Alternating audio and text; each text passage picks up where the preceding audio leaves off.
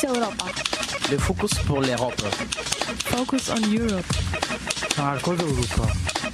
Focus Europa. Europo en Focuso. Focus Europa. Fokus Europa. Nachrichten und Themen aus Europa auf Radio Dreieckland.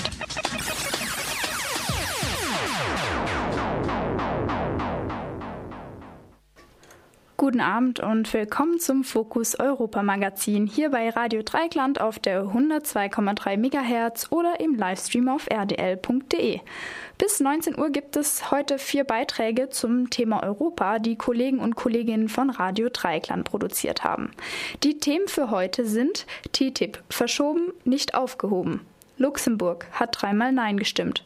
NSU-Untersuchungsausschuss vom 8. Juni, Kuckucksklan. Bundesregierung will Zwei-Klassensystem für Flüchtlinge.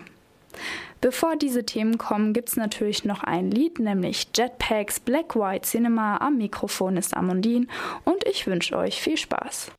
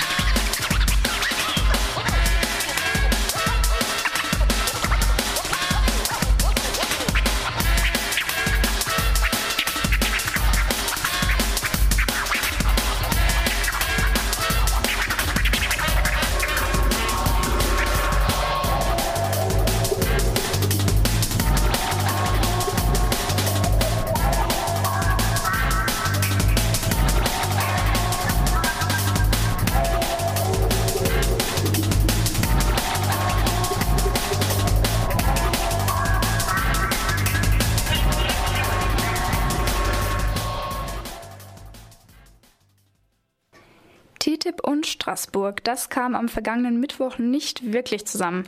Im Europäischen Parlament wurde viel diskutiert und auch über verschiedenste Themen abgestimmt. Die TTIP-Debatte wie auch die Abstimmung dazu wurde jedoch verschoben. Unsicherheit scheint sich bei den Parlamentarier breit zu machen. Wie sieht es denn jetzt mit dem Freihandelsabkommen TTIP aus und was hat diese Verschiebung für Auswirkungen? RDL sprach mit Michael Effler von Mehr Demokratie. TTIP ist gescheitert, zumindest die Abstimmung ist gescheitert im Europäischen Parlament, sprich in Straßburg. Ich bin jetzt verbunden mit Michael Effler von Mehr Demokratie. TTIP ist gescheitert, das heißt nicht TTIP ist gescheitert, sondern erst einmal die Abstimmung und die Debatte im Europäischen Parlament. Was ist denn gestern vorgefallen? Also gestern sollte eine Resolution des Europäischen Parlaments zu TTIP verabschiedet werden. Diese Resolution wäre lediglich eine Empfehlung gewesen, aber es wäre eine wichtige Grundlage für die Verhandlungen für die Kommission gewesen, weil am Ende muss das Parlament dann verbindlich abstimmen. Und diese Resolution ist nicht zustande gekommen, weil sich vor allem die großen Parteien im Europäischen Parlament, die Sozialdemokraten und die Konservativen, nicht einigen konnten. Da gibt es sehr unterschiedliche Vorstellungen, wie man sich zu TTIP, insbesondere zur Frage der Schiedsgerichte stellen soll. Das konnte man nicht klären. Deswegen war die Mehrheit für die Resolution unsicher und daraufhin hat Präsident Schulz, was auch selten vorkommt, einen Tag vorher die Abstimmung abgesagt und am nächsten Tag wurde sogar die Debatte mit ganz knapper Mehrheit abgesagt. Also das Parlament hat nicht mal äh, über TTIP äh, diskutiert. Und jetzt wird man weiter versuchen, hinter den Kulissen einen Kompromiss zu finden. Das heißt, äh, da ist einiges im Gange. Was heißt es? Ist das Europäische Parlament irgendwo nicht arbeitsfähig oder gibt es da tatsächlich jetzt so große Widersprüche auch im Europäischen Parlament? Es gibt tatsächlich sehr große Widersprüche. Es gibt äh, einige Fraktionen, die Grünen, die Linken, die Fraktionen der sogenannten EFDD, die TTIP mehr oder weniger deutlich ablehnen. Bei den Sozialdemokraten gibt es ganz unterschiedliche Vorstellungen dazu und bei den konservativen Liberalen und noch weiter Rechten überwiegt die Zustimmung. Und das äh, normalerweise einigt sich das Europäische Parlament bei wichtigen Sachen meistens auf einen interfraktionellen Kompromiss. Das wurde auch hier versucht, es ist aber nicht gelungen und das hat zu sehr, sehr großen Verwerfungen geführt, auch innerhalb der Sozialdemokraten und deswegen ist es jetzt erstmal gescheitert, aber es ist noch viel zu früh, hier in Jubelstimmung auszubrechen, weil es wird relativ schnell versucht werden, einen neuen Anlauf zu nehmen. Die nächste Chance besteht bereits am 8. Juli, da ist die nächste Plenumssitzung. Es ist durchaus möglich, dass dann TTIP wieder ins Europäische Parlament kommt. Was heißt das für das Europäische Parlament? Momentan ist das Europäische Parlament sozusagen draußen und könnte am 8. Juli wieder ins Spiel gebracht werden. Ganz genau. Zunächst einmal bedeutet das, dass die Kommission keine Unterstützung, kein grünes Licht für ihre Verhandlungen hat vom Europäischen Parlament. Das hat sie sich ja erhofft von dieser Resolution. Das ist erstmal nicht geschehen. Insbesondere hat sie kein grünes Licht bei der Frage der besonders umstrittenen Investor-Staat-Klageverfahren, den Schiedsgerichten. Ähm, solange das so ist, wird das für die Kommission schwierig sein, bei diesem Punkt weiterzumachen. Im Juli ist auch die nächste Verhandlungsrunde mit den USA angesetzt. Und eigentlich wollte die Kommission da auch dieses Thema verhandeln. Ich glaube, das wird jetzt erstmal so nicht funktionieren. Und jetzt ist noch voraussichtlich ein Monat Zeit, nochmal weiter Druck zu machen auf das Europäische Parlament. Wir haben in den letzten Monaten schon Tausende von E-Mails verschickt, Gespräche geführt, weitere Unterschriften gesammelt. Das hat offensichtlich auch eine Menge bewirkt. Das hängt auch damit zusammen, dass das Parlament nicht entscheiden konnte, dass der Druck von außen immer größer wurde. Und wir werden versuchen, das aufrechtzuerhalten, mindestens bis zum Juli. Das heißt, momentan sind dann hier irgendwie TPIP-Verhandlungen offiziell zumindest beendet, oder? Nein, nein, sind nicht beendet. Äh, es gibt Verhandlungsrunden, die alle paar Monate stattfinden. Die nächste ist für Mitte Juli angesetzt. Die wird mit Sicherheit auch stattfinden. Nur solange die Kommission vom Parlament kein grünes Licht hat für die besonders umstrittenen Punkte, wird sie sich dort kaum äh, für die Europäische Union äußern können. Also man wird dann verhandeln bei den eher unumstrittenen Punkten, wo man Fortschritte erzielen will, aber man kommt insgesamt bei den Verhandlungen dann nicht wirklich weiter. Was kann das Europäische Parlament überhaupt machen? Also jetzt ähm, der Kommission hätte sie grünes Licht geben können für weitere Verhandlungen, hat sie nicht gegeben und am Ende kann sie praktisch nur Ja oder Nein dazu sagen. Richtig, das ist es. Also wie gesagt, die, diese Resolution wäre ohnehin nur eine Empfehlung gewesen. Da die Kommission aber genau weiß, dass das Europäische Parlament am Ende, also nach Abschluss der Verhandlungen, dem Vertragsentwurf zustimmen muss, sind solche Empfehlungen schon politisch sehr, sehr wichtig und bedeutsam. Ähm, der US-Kongress hätte sogar die Möglichkeit, bei einem ausverhandelten Vertrag noch Änderungen vorzunehmen. Das hat das Europäische Parlament nicht. Es kann wirklich nur Ja oder Nein sagen. TTIP, äh, dem wird ja einiges vorgeworfen. Unter anderem oder der Hauptvorwurf ist, dass alles eben heimlich verhandelt worden ist bisher und nur man sich peu à peu so ein bisschen, so ein bisschen öffnet. Was hätte man denn da alles besser machen können? Na, eine ganze Menge. Man hätte von vornherein beispielsweise das Verhandlungsmandat, dem ja die Verhandlungen zugrunde liegen, veröffentlichen müssen. Das hat man aber über ein Jahr lang geheim gehalten. Es ist dann irgendwann durchgesickert und ins Internet gestellt worden. Dann hat man die Flucht nach vorne angetreten und ist auch offiziell veröffentlicht. Das ist aber natürlich nur eine, ich sag mal, von den Ereignissen getriebene Transparenz und keine, die durch eigene Überzeugung gemacht worden ist. Was auch wichtig wäre und unsere Forderung ist, dass alle Verhandlungs Vorschläge, die entweder von der europäischen Seite oder von der amerikanischen Seite in die Verhandlungen eingebracht werden, dass diese auch zeitnah veröffentlicht werden. Das passiert mittlerweile teilweise bei den europäischen Vorschlägen, aber es passiert noch gar nicht bei den amerikanischen Vorschlägen. Und solange das so bleibt, ähm, kann man überhaupt nicht davon sprechen, dass man die Verhandlungen ernsthaft auch nur nachvollziehen oder verstehen kann. Wir haben zum Beispiel bei dem besonders umstrittenen Kapitel der regulatorischen Kooperation, wissen wir, dass es zwei Textvorschläge gibt. Eine von der EU-Seite und eine von der US-Seite. Den europäischen Vorschlag kennen wir, haben wir analysiert, den amerikanischen kennen wir nicht. Und solange wir das nicht wissen, ist es ungeheuer schwierig, genau einzuschätzen, in welche Richtung sich die Verhandlungen entwickeln. TTIP hat zumindest eins erreicht. Das heißt, der europäische Bürger versucht sich zu informieren und versucht mitzureden. Jetzt konzentrieren wir uns alle ein bisschen auf TTIP. Da gibt es aber noch andere Sachen, wie zum Beispiel CETA äh, und so weiter und so weiter. Die sind etwas sozusagen im Windschatten. Wird da auch, auch dran gearbeitet? Ja, auf alle Fälle. Das CETA-Abkommen, das ist der Vertrag zwischen Kanada und, den, und der Europäischen Union, ist im Grunde abgeschlossen. Es wird zumindest immer wieder gesagt, dass die Verhandlungen abgeschlossen wären und man übersetzt jetzt den Vertrag und macht noch eine Rechtsprüfung und dann könnte es in die Zustimmungs- und Ratifikationsphase gehen. Das haben wir absolut unter Beobachtung und unsere europäische Bürgerinitiative richtet sich sowohl gegen TTIP als auch gegen CETA. Von daher glaube ich, äh, haben wir da schon ein, ein Auge drauf. Äh, wird auch noch gewählt in Kanada im Herbst, ähm, aber wir rechnen schon damit, dass gegen Ende des Jahres das Kanada-Abkommen in die heiße Phase kommt. Und das wird sicherlich eine sehr intensive Auseinandersetzung dann werden. Und da ist ähnlich verhandelt worden, nehme ich an. Da ist sogar noch intransparenter verhandelt worden als bei TTIP. Da ist das Verhandlungsmandat bis heute nicht veröffentlicht worden. Das liegt daran, dass ähm, die Zivilgesellschaft sich eben sehr stark auf TTIP konzentriert hat und CETA, wie Sie schon richtig sagten, eher im Windschatten gelaufen ist. Also da hat man relativ wenig mitbekommen. Da sind jetzt die Verhandlungen aber abgeschlossen. Der Vertragsentwurf, der ist auch veröffentlicht worden. Insofern kann man da zumindest in die Analyse gehen. Gibt es auch mittlerweile schon einige entsprechende Texte. Ähm, aber muss ganz klar sagen, rückblickend war auch das ein Vertrag, der nach dem herkömmlichen Muster, wir setzen uns hinter verschlossenen Türen zusammen und versuchen das Beste für unsere Bürger zu machen, entwickelt worden ist. Und das sollte irgendwann der Vergangenheit angehören. Was für eine Empfehlung würden Sie jetzt ausgeben? Äh, hinsichtlich CETA? Hinsichtlich CETA, hinsichtlich TTIP? Also hinsichtlich CETA auf alle Fälle sollte das Abkommen in der Form, wie es jetzt vorliegt, abgelehnt werden, denn es enthält die Investor-Staat-Schiedsgerichtsverfahren. Ähm, es wird ja immer viel von einer Modernisierung, einer Reform des Systems gesprochen und man hat ganz äh, tolle Vorschläge auf den Tisch gelegt, wie internationale Handelsgerichtshöfe und so weiter. Und von diesen ganzen Sachen ist bei CETA so gut wie nichts drin. Das ist noch im Wesentlichen äh, das alte ISDS-Verfahren, etwas modernisiert, etwas mit Transparenz, aber es gibt keinen Berufungsmechanismus, es gibt keine Verpflichtung zur Ausschöpfung des nationalen Rechtsweges und so weiter.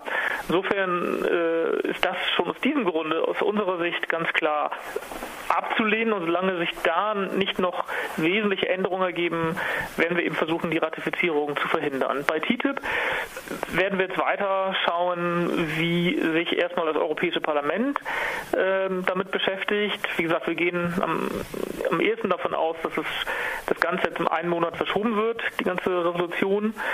Das wird dann sicherlich ganz, ganz wichtig sein. Und dann ähm, gibt es da diverse Schwierigkeiten für die Verhandelnden. Es, bald, es ist bald Wahlkampf in den USA. Der Präsident bekommt sein Schnellverfahren Fast Track nicht wirklich durch. Ähm, das wird noch nach meiner Einschätzung, auch wenn der G7-Gipfel gerade gesagt hat, es soll alles beschleunigt werden, nach meiner Einschätzung wird das noch ziemlich lange dauern, bis man hier zu einem Verhandlungsergebnis kommt. Das heißt, man kann auch protestieren, man Ja, kann auch ja. an die Abgeordneten schreiben. Auf alle Fälle, klar. Das war Michael Effler von Mehr Demokratie zur Ablehnung der Debatte über TTIP gestern im Parlament. Ich danke mal für dieses Ja, Gespräch. sehr gerne. RDL sprach mit Michael Effler von Mehr Demokratie über die Auswirkungen der verschobenen TTIP-Abstimmung. Mehr Informationen bzw. Interviews und Beiträge zu diesem Thema findet ihr unter rdl.de. Bevor es mit den nächsten Beiträgen weitergeht, geht's noch mit diesem Lied hier weiter, nämlich Melanos Feed Mani Compa.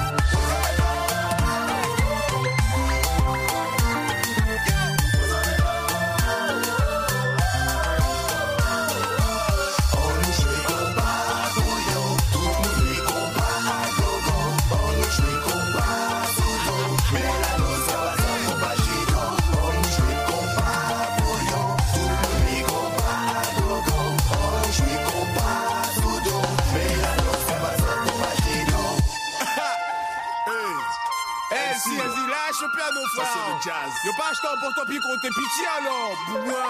La G, ça, ouais. Ah, eh, G, ça, mon frère. Comment il est C'est dans la boîte. Hippo. Pardon. Ein gute Laune-Lied, so würde ich das sagen. Melanos Feed Mani Compa. Und jetzt noch ein kleines Stück von Val Blue Rock. Blue Walk heißt das Lied.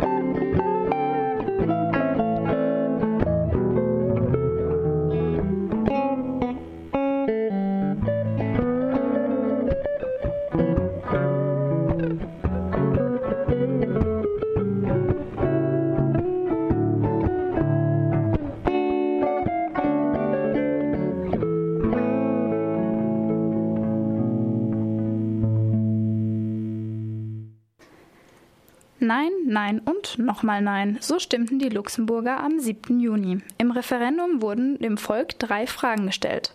Erstens Ausländerwahlrecht, ja oder nein. Zweitens Wahlrecht ab 16 Jahren, ja oder nein. Drittens Politiker müssen nach maximal zehn Jahren ihren Posten aufgeben, ja oder nein. Ungefähr 80 Prozent stimmten dagegen und 20 Prozent entschieden sich für die Antwort mit Ja. RDL befragte David Angel von der Vox zu einer knappen ersten Einstufung des Ergebnisses. Luxemburg hat gewählt, zumindest am letzten Sonntag und dreimal mit Nein gestimmt. Es ging um 16 Jahre, es ging um 10 Jahre und es ging um das Recht zu wählen für mich und dich. Ich bin jetzt verbunden mit David Angel ja, aus Luxemburg. Servus. Servus. Ja, ich habe das mal ganz kurz zusammengefasst. Was war denn das für eine Abstimmung?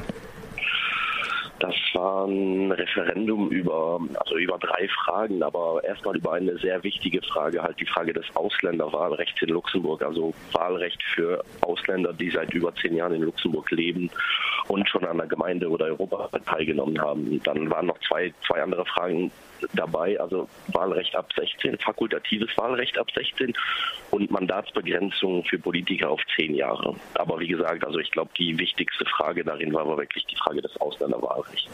Des Ausländerwahlrechts, also diese Frage ist ja schon ein bisschen jetzt erläutert worden. Kann man das noch ein bisschen tiefer erläutern? Das heißt, Menschen, die seit zehn Jahren in Luxemburg leben, egal ob EU-Ausländer oder in Anführungszeichen richtige Ausländer, die sollten wählen dürfen. Genau, genau. Also e e egal von wo Ausländer, die seit, die seit mindestens zehn Jahren in Luxemburg und halt davor schon mal äh, für, für eine kommunale oder europäische, an einer europäischen Wahl teilgenommen haben. Man muss dazu halt sagen, dass, in, dass es in Luxemburg äh, 46 Prozent Nicht-Luxemburger gibt, also dass quasi, quasi die Hälfte der, der Bevölkerung Nicht-Luxemburger sind. Und das und dass auch die Zahl der, der, der Nicht-Luxemburger stetig steigt, während die Zahl der Luxemburger eigentlich im, im Vergleich dazu abnimmt. Also dass wir es in ein paar Jahren wahrscheinlich mit einer Situation zu tun haben werden, in der eine Minorität eigentlich über eine Mehrheit entscheiden kann. Wie sieht es denn in Luxemburg aus? Ich meine, Ausländer ist man. Wenn man nach Luxemburg geht, könnte man natürlich auch Luxemburger werden. Wie sieht es denn mit der Einbürgerung aus? Also da, ja, also man, man, man, muss sieben Jahre in Luxemburg leben, um Luxemburger zu werden. Man muss die Sprache können, Luxemburgisch können, was natürlich schwierig ist, weil das eine Sprache ist, die nicht sehr weit verbreitet ist und die auch ziemlich schwierig zu sprechen ist. Ähm, das soll natürlich jetzt, also jetzt nach dem Referendum soll, sollen die Bedingungen, um Luxemburger zu werden, halt gelockert werden, um halt irgendwie diesem Demokratiedefizit beizukommen, den man im Moment so beobachten kann.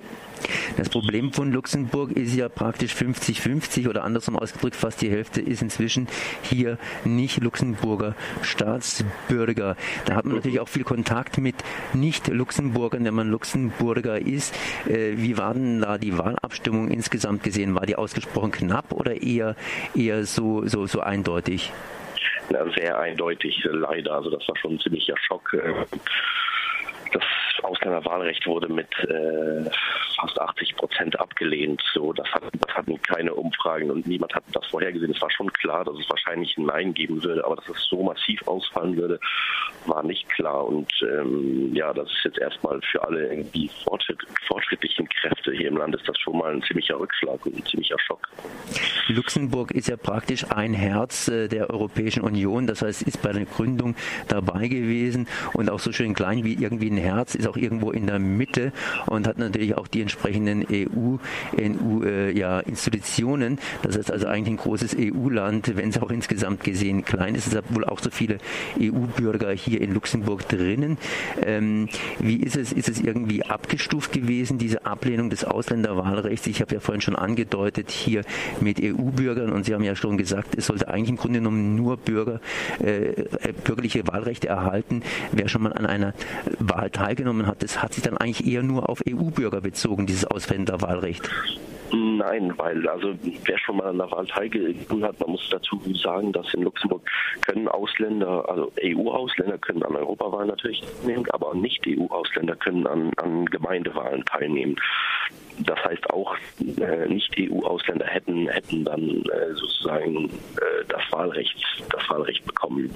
Aber ich glaube, dass der Stein des Anschlusses, also dass der Grund, warum so massiv Nein äh, gewählt wurde, hat nichts mit EU oder Nicht-EU-Ausländer zu tun, sondern eher mit dieser ja, mit, mit mit der Sprachenfrage erstmal, weil viele Leute halt sagen, man muss Luxemburgisch können, um hier irgendwie am, am politischen Leben teilnehmen zu können und so weiter. Aber auch natürlich wie mit einer mit einem Phänomen wie man es überall äh, in Europa beobachten kann. Also das irgendwie, ähm, naja, der Abgrenzung gegenüber dem anderen und irgendwie auch der Angst, äh, dass einem der andere was wegnimmt. So.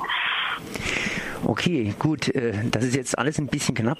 Das heißt, ich äh, bedauere, dass ich jetzt das Interview schon abbrechen muss. Ich bedanke mich zumindest für diesen ersten Einblick hier in das Wahlergebnis Luxemburg. Merci. Danke auch.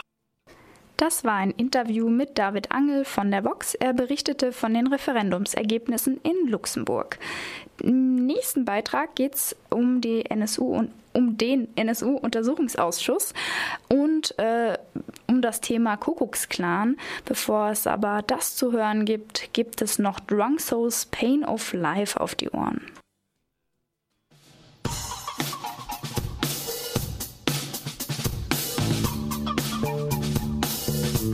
Hate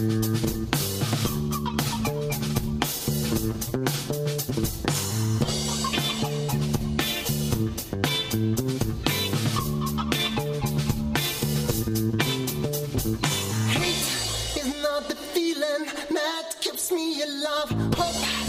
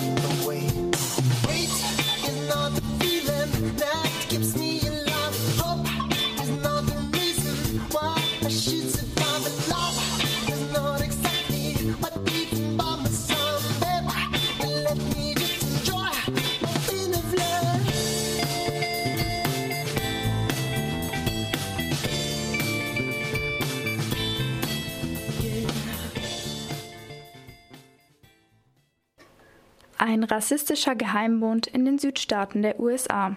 Das Ziel war vor allem die Unterdrückung der Schwarzen. Es ist die Rede vom Ku Klux Klan, der sich 1865 gründete. Er versuchte ihre politischen Ziele mit Terror und Gewalt zu erreichen. 1915 wurde der Klan als eine nativistische Massenorganisation neu gegründet.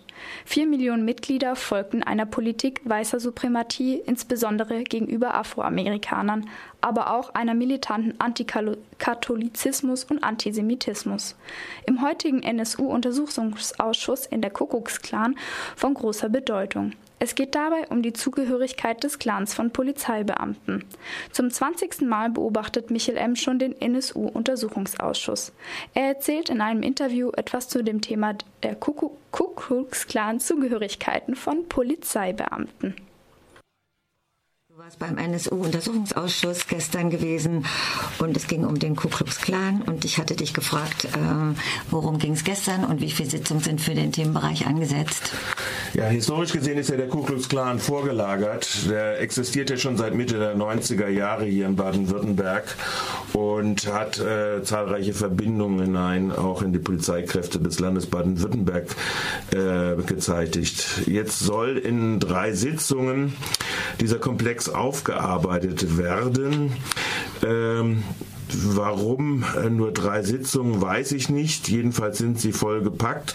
Und es passiert dann sowas, was gestern auch passiert ist, dass dann natürlich auch Zeugen absagen, sich krank melden, so zum Beispiel die Ehefrau von einem der V-Leute und Mitbegründer und Grand Dragons des Ku Klux Klans, Achim Schmidt, also eine ehemalige Ehefrau dazu. Ja, also wenn man jetzt mal vom Ergebnis her sieht, ist äh, mit der gestrigen Sitzung eigentlich schon äh, das Aufklärungsinteresse zumindest äh, der Hälfte der Mitglieder des Ausschusses erloschen.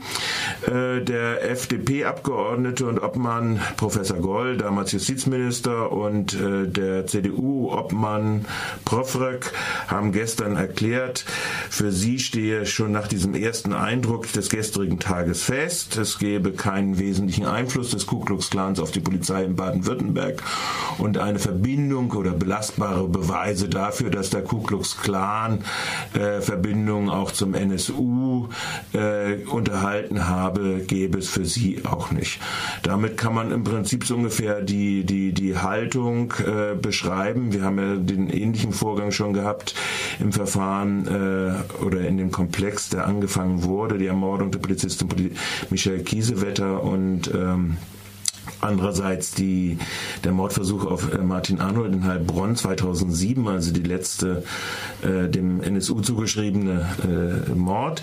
Äh, auch dort wurde ja schon nach der Tatortbegehung gesagt, ja eigentlich ist das relativ klar, dass die beiden allein dafür zuständig sind. Das war damals noch der SPD-Obmann äh, äh, Sakelario, der sich in diesen Chor eingereiht hat. Aber gestern waren es, wie gesagt, erstmal die alten Regierungsfraktionen, Fraktionen, die damals zuständig für die Polizei und die Aufklärung gewesen sind. Wer war dann, wer hat dann gestern als Zeuge oder Zeugin gesprochen? Ja, das sind äh, mehrere. Also wir, äh, es ist ja, wir müssen zunächst mal vermerken, ein Kuriosum oder ein obskures Kuriosum, das ich allerdings bewerte auch als eine äh, mangelndes Freischwimmen des Ausschusses von der Steuerung durch äh, das Innenministerium.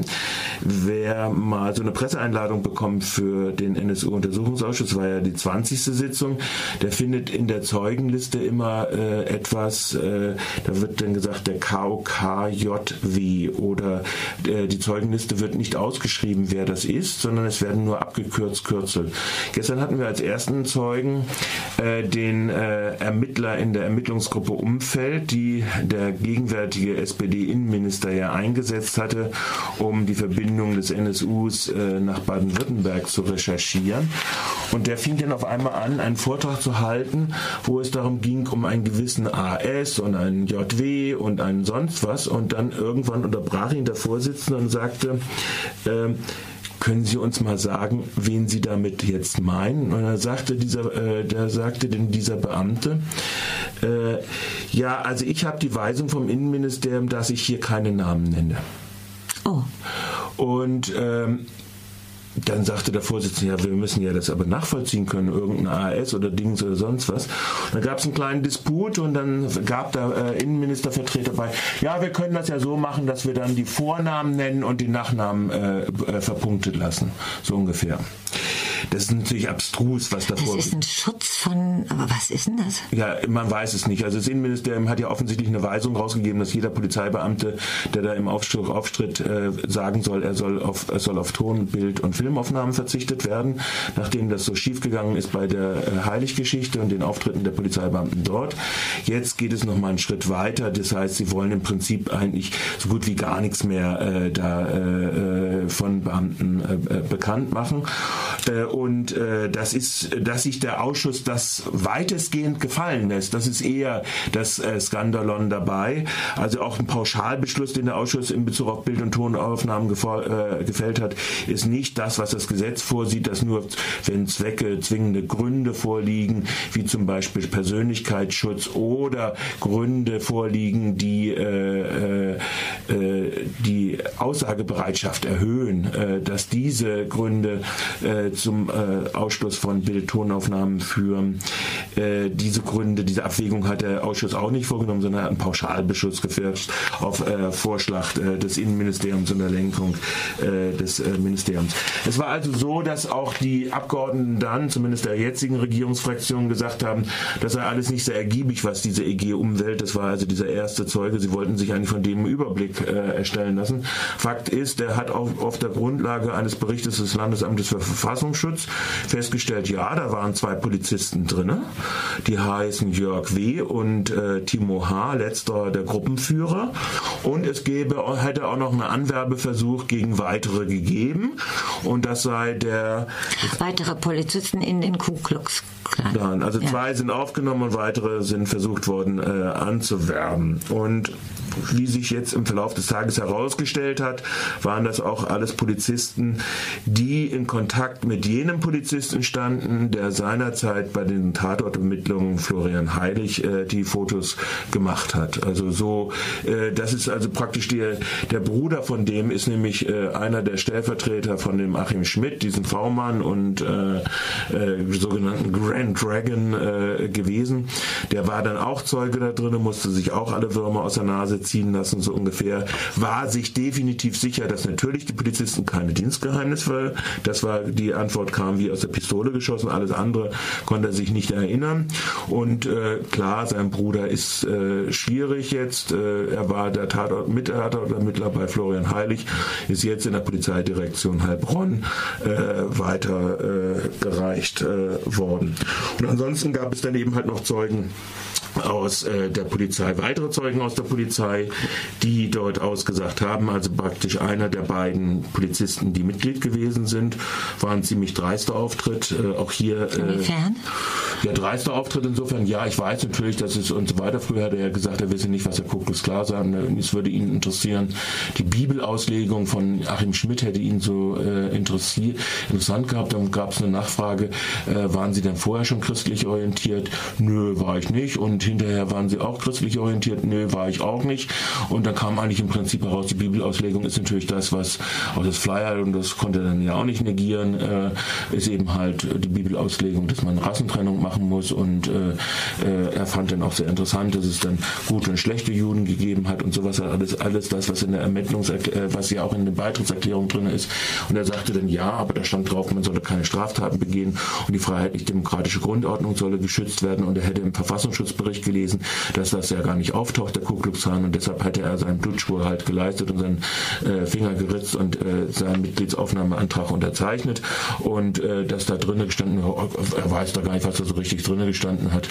Äh, aber es war vollkommen klar, der, der, äh, der, der Kick kam über A, das Geheim und B, dass es natürlich eine rassistische Organisation ist und dass es antisemitisch ist. All das hat ihm durchaus einen Kick gegeben da drinnen und äh, deshalb äh, war es für ihn dann auch klar, äh, da reinzukommen. Das war ziemlich dreist, wie er so versucht hatte. Sein, der Mann ist nach wie vor im Polizeidienst, nennt sich auch Polizeibeamter hatte einen glatzköpfigen Rechtsanwalt als Rechtsbeistand da, der versuchte dann zu vereiteln Fragen äh, bestimmter Abgeordneter, wo es darum ging, über seine polizeiliche Karriere, die angeblich nichts damit zu tun hätte, obwohl er angeblich ja auch in der gleichen Schicht gewesen ist wie eine weitere, die dann auch in den äh, Ku Klux Klan geworben ist. Auch die Abgeordneten haben sich da ziemlich einschüchtern lassen und haben da nicht groß weiter gefragt. Das heißt, einstellen lassen, die waren still. Und ja, die haben dann nicht weiter gefragt. Also ich, äh, auch der Vorsitzende äh, Drexler hat dann, äh, als der Anwalt gesagt hat, ja, das seien ja insinuierende Fragen, stellen Sie doch mal Ihre Fragen anders. Äh, weil es war natürlich klar, wenn da jemand daher faselt, von wegen, äh, dass, äh, so faseln ist jetzt meine subjektive Bewertung, äh, er wisse von nichts und es ging um Bibelzitate und dann kommt eigentlich im Prinzip kommt im Kern eigentlich raus, klar, der kennt das alles. Es geht gegen Rassenmischung, es geht um die Vorherrschaft der weißen Rasse, es geht darum, dass auf, selbst auf diesem Eintrittsformular drauf steht, äh, man muss be, äh, fest äh, äh, sich bekennen dazu, dass man keine jüdischen Vorfahren hat und sowas alles, ja. Also praktisch nochmal den, der, der Nazi-Rasse-Nachweis, äh, ja, Aria-Nachweis, äh, dass der und selbst sagt, war doof von mir oder sonst was, ja. Äh, und dann aber so versucht, alles nur noch weiter äh, zu vertuschen, das ist natürlich schon, schon, schon heftig. Äh, er hat auch zugegeben, dass er versucht hat, weitere zu werben, ob nun in der Polizei und oder im Böblingen, im Ort Böblingen selbst, weiß man nicht so recht. Und wenn man dann so erzählt, ja, ich bin da mehrere Male da gewesen in Schwäbisch Hall, ich war damals im Innendienst oder des Revier, Innenrevier, Stadtreviers von Stuttgart tätig und so weiter. Das ist ja nun nicht gerade weit, also das ist auch ein bestimmter Aufwand, der da getrieben wird, um dieser Leidenschaft für den Ku Klux Klan zu frönen. Äh, da äh, gibt es dann unterschiedliche Daten, wann er dann ausgetreten ist, etc. etc. Äh, präsentiert sich dann als Opfer, ja, er hätte keine Beförderung bekommen. Das war klar, weil sein Dienstaufsichtsverfahren sich über drei Jahre hingezogen hat und während eines Dienstaufsichtsverfahrens gibt es nun mal keine Beförderung. Also das war ein äh, durchaus äh, skandalös. Ja, ein Auftritt, der da gibt es welche, die zu Recht sagen, solche Leute gehören halt nicht in den Polizeidienst. Und ähm, das ist dann äh, auch so. Also dieser Auftritt, wie gesagt, auch das wohl vermittelt. Also auch der äh, Kommissar, der Tatortkommissar, dessen Bruder äh, der Sicherheitschef des Ku Klux Klans gewesen ist, ähm, der äh, kam mit einem Rechtsbeistand, ein dritter kam auch noch mit einem Rechtsbeistand da, äh, dahin. Äh, gut, also das ist auch wohl vermittelt vom Innenministerium. Aber das war, wie gesagt, ein, ein, ein Effekt, der mir so aufgefallen ist. Da kann man sich schon einigermaßen ein Bild machen. Also wie ist denn das jetzt geplant, die nächsten zweimal, die nächsten zweimal, was steht dann da an zu der Thematik? Ja, man wird sicherlich, äh, das wird wohl sein, also es liegt bis jetzt ja noch nicht die Zeugenliste vor, es müssen ja auch welche verschoben werden, zum Beispiel sehr ungünstig gestaltet hat sich das jetzt zum Beispiel der Einsatzleiter von Michel Kiesewetter am Tattag in Heilbronn, der Timo H., der ja auch Ritter des äh, äh, Ku Klan gewesen ist und auch in die Zeremonie aufgenommen worden ist und wo jetzt dieser Jörg W., der so äh, namensgerecht aufgetreten ist, nämlich sehr windig, äh, windig äh, da drauf getreten ist, äh, dieser Einsatzleiter, äh, dieser Jörg W. hat gesagt, der Timo H. war ein begeisterter Parteigänger und soll, der soll gar nicht so tun, als ob ich ihn da reingemacht äh, geführt hätte, äh, sondern er wollte dort unbedingt rein und äh, das war für ihn auch ein besonderer Kick. Also der, der Timo H. muss in den polizeilichen Vernehmungen auf polizeirechtlicher Basis der EG Umfeld äh, gesagt haben, ja, ich habe aufgeschaut zu dem Jörg W. und der Jörg W. war für mich die Bezugsperson und deshalb bin ich da reingeschlittert und umgekehrt, der sagt jetzt, der ist nicht reingeschlittert, sondern der ist äh, mit Eigeninteresse dort aufgenommen worden. Also du gibst da ja jetzt schon ziemliche Einblicke und äh, kannst du noch mal so zusammenfassen, vielleicht in knappen Worten, was deine Einschätzung ist jetzt von der gestrigen Sitzung? Also ich muss ganz ehrlich sagen, mich verwundert da sehr viel. Und das ist das, äh, dass im Prinzip der, der, die, die, die, die äh, Abgeordneten sich doch ziemlich auf, finde ich, auf der Nase rumtanzen lassen.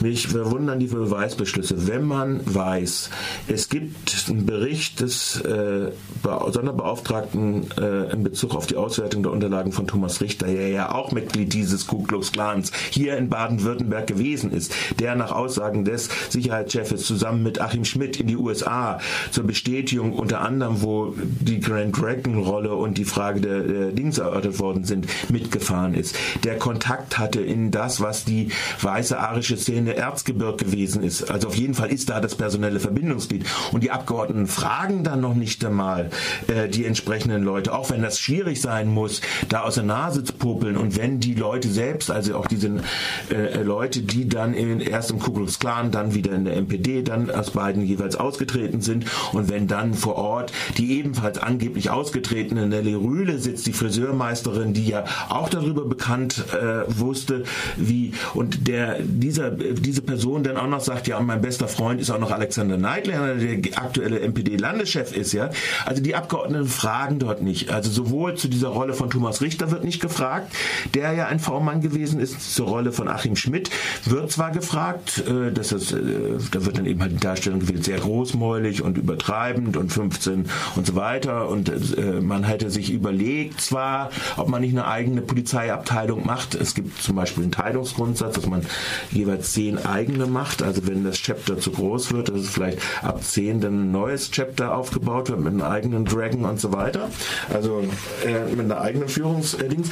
Aber in all diesen Punkten Fragen haben die Abgeordneten überhaupt nicht nachgefragt. Punkt, nicht auch. nachgefragt. Und was entscheidend ist, äh, es liegt weder die Verfassungsschutzakten des Bundesamtes für Verfassungsschutz mit Bezug zu Baden-Württemberg vor, es liegt nicht der Bericht von Jerzy Montag in Bezug auf die Rolle von Corelli, spricht Thomas Richter in diesem Ausschuss vor. Und so wird ähm, praktisch im Nebel auch gestochert und niemand fragt da richtig nach. Und das ist kein wirkliches In Forschungsinteresse oder kein wirkliches Interesse herauszufinden, was das passiert weiß ist, ich oder? nicht. Es gibt auf jeden Fall eine Selbstblockade und die Selbstblockade heißt, man will alle Beweisbeschlüsse gemeinsam führen.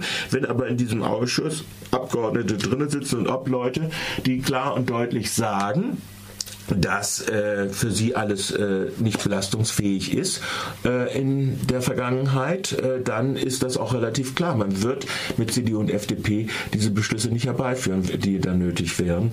Und da wäre eben die Verfassungsschutzakten und die äh, Auswertung dieser äh, Treffberichte etc.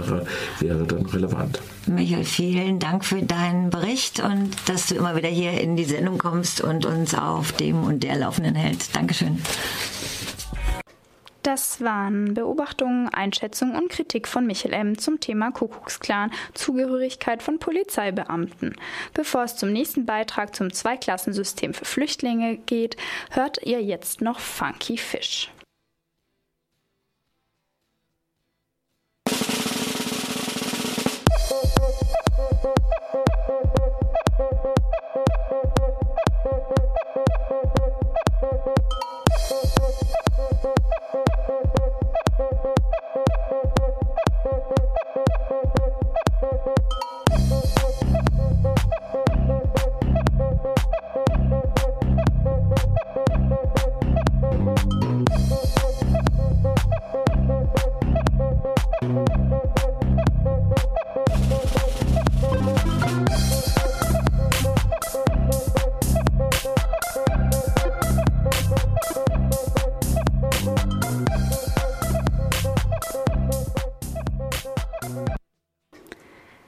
Müsse klarer unterschieden werden zwischen denen, die Schutz brauchen und denen, die keine Bleibeperspektive haben. So eine zentrale Feststellung der Bundesregierung nach dem Spitzentreffen zur Flüchtlingspolitik am vergangenen Donnerstag. Sprich, es wird unterschieden zwischen erwünschten und unerwünschten Flüchtlingen. Während die einen auf Asyl hoffen und irgendwann auf verschiedene Städte und Dörfer verteilt werden, werden die anderen ausgesondert. Flüchtlinge aus Serbien, Mazedonien oder Kosovo. Oftmals Roma werden so schnell wie möglich abgeschoben. Damit das leichter geht und abschreckender wirkt, müssen sie bis zu ihrer Abschiebung in großen, Erstaufnahmezentren bleiben. Es gibt Anzeichen, dass Sonderlager für die Flüchtlinge vom Westbalkan eingerichtet werden. Diese Pläne sollen am Donnerstag, den 18. Juni, auf der Konferenz weiterentwickelt werden. Die Ministerpräsidenten und Ministerpräsidentinnen der Länder und Teile der Bundesregierung wollen sich über die zukünftige Flüchtlingspolitik beraten. Mit Marei Pelzer von Pro Asyl hat RDL über die Pläne gesprochen. Ausgehend von den Äußerungen von Innenminister de Maizière an einer Pressekonferenz zum gleichen Thema am 8. Mai, in der er die Kraft der Differenzierung beschwört. Das Prinzip ist wie folgt. Eine Rückführung ist dann besonders schwierig, wenn die Asylbewerber im Verfahren schon sehr breit verteilt sind und dezentral untergebracht sind. Ich habe dafür Verständnis, weil wir nicht so schnell so viele Erstaufnahmeeinrichtungen schaffen können und das auch kompliziert ist. Deswegen ist es so, dass im Moment sehr viele dezentral untergebracht werden. Wenn wir aber ohnehin wissen, dass die Anerkennungsquote aus bestimmten Staaten niedrig ist, sollte es das Ziel sein, möglichst bis zum Abschluss des Verfahrens eine gemeinsame Unterbringung sicherzustellen und dann aus der Einrichtung heraus die Rückführung oder das, oder das Angebot zur freiwilligen Rückkehr zu machen und durchzuführen. Wenn das gelingt, wird, glaube ich, auch klarer sein, wer zurückgeführt wird. Dann hat das auch eine psychologische Wirkung in den Balkanstaaten, was auch ein sehr wichtiger Punkt ist. Dort wird alles, was wir tun, sehr aufmerksam wahrgenommen und es stützt die Zustimmung der Bevölkerung gegenüber denjenigen, die aus Staaten kommen, wo es wirklich politische Verfolgung oder kriegsähnliche Zustände gibt. Wir brauchen also die Kraft der Differenzierung für die innere Einstellung der Bevölkerung. Das wird durch andere und getrennte Verfahren von der Aufnahme bis zur Rückführung deutlich. Wir haben mit Marei Pelzer von Pro Asyl gestern über die Pläne der Bundesregierung gesprochen und uns dabei an diesen Beitrag von Innenminister de Maizière orientiert. Die Kraft der Differenzierung, die er da anspricht, was wird da differenziert? Ja, hier verfolgt der Innenminister eine politische Linie, die schon lange die seine ist, nämlich Flüchtlinge aufzuteilen in bestimmte Gruppen, die einen, die man als verfolgt ansieht und die anderen pauschal als unverfolgt. Und das sind die Staatsangehörigen, die aus den Westbalkanstaaten nach Deutschland fliehen. Das ist eine ja, Vorwegnahme der Asylprüfung, die mit einem rechtsstaatlichen Verfahren eigentlich nichts zu tun hat. Das ist wirklich sehr sehr traurig, dass hier ein Zwei-Klassen-Prinzip geschaffen wird und jetzt auch noch ja, Internierungslager für bestimmte Gruppen von Flüchtlingen hier geschaffen werden sollen. Also in wenigen Bundesländern diese Lager speziell für diese Gruppen. Das ist sehr diskriminierend. Von den Bedingungen her wird das sehr problematisch sein. Die Leute werden da lange in diesen Massenunterkünften äh, sein bis zur Abschiebung, also relativ lange vergleichsweise zu den Aufenthalten, die andere Flüchtlingsgruppen in den Erstaufnahmeeinrichtungen haben.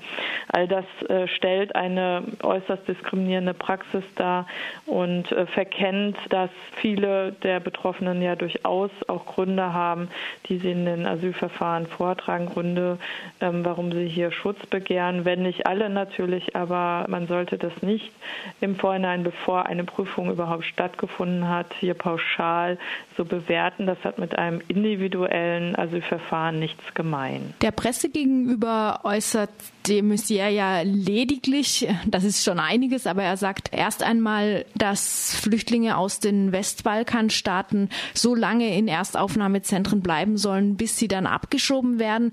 Noch nicht explizit die Rede ist da von gesonderten Erstaufnahmezentren. Sie haben es jetzt gerade schon angesprochen und Pro Asyl spricht auch in seiner Pressemitteilung von der Möglichkeit von Sonderlagern, speziell für Menschen aus Westbalkanstaaten, also sprich meistens für Roma. Gibt es denn da konkrete Anzeichen dafür, dass diese Pläne genau so ausgestaltet werden? Also die Details sind auch uns noch nicht bekannt. Klar ist, dass wenige Bundesländer speziell diese Gruppen dann auch bekommen sollen und da die Unterbringung organisieren sollen.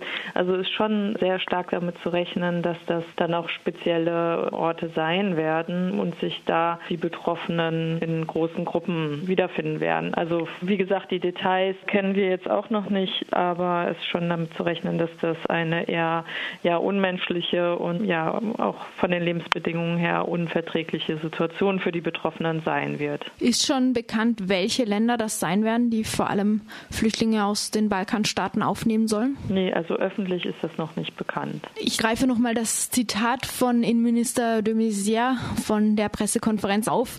Eine Rückführung ist dann besonders schwierig, wenn die Asylbewerber im Verfahren schon sehr breit verteilt sind und dezentral untergebracht sind, sagt er da. Und weiter, es sollte das Ziel sein, möglichst bis zum Abschluss des Verfahrens eine gemeinsame Unterbringung sicherzustellen und dann aus der Einrichtung heraus die Rückführungen durchzuführen.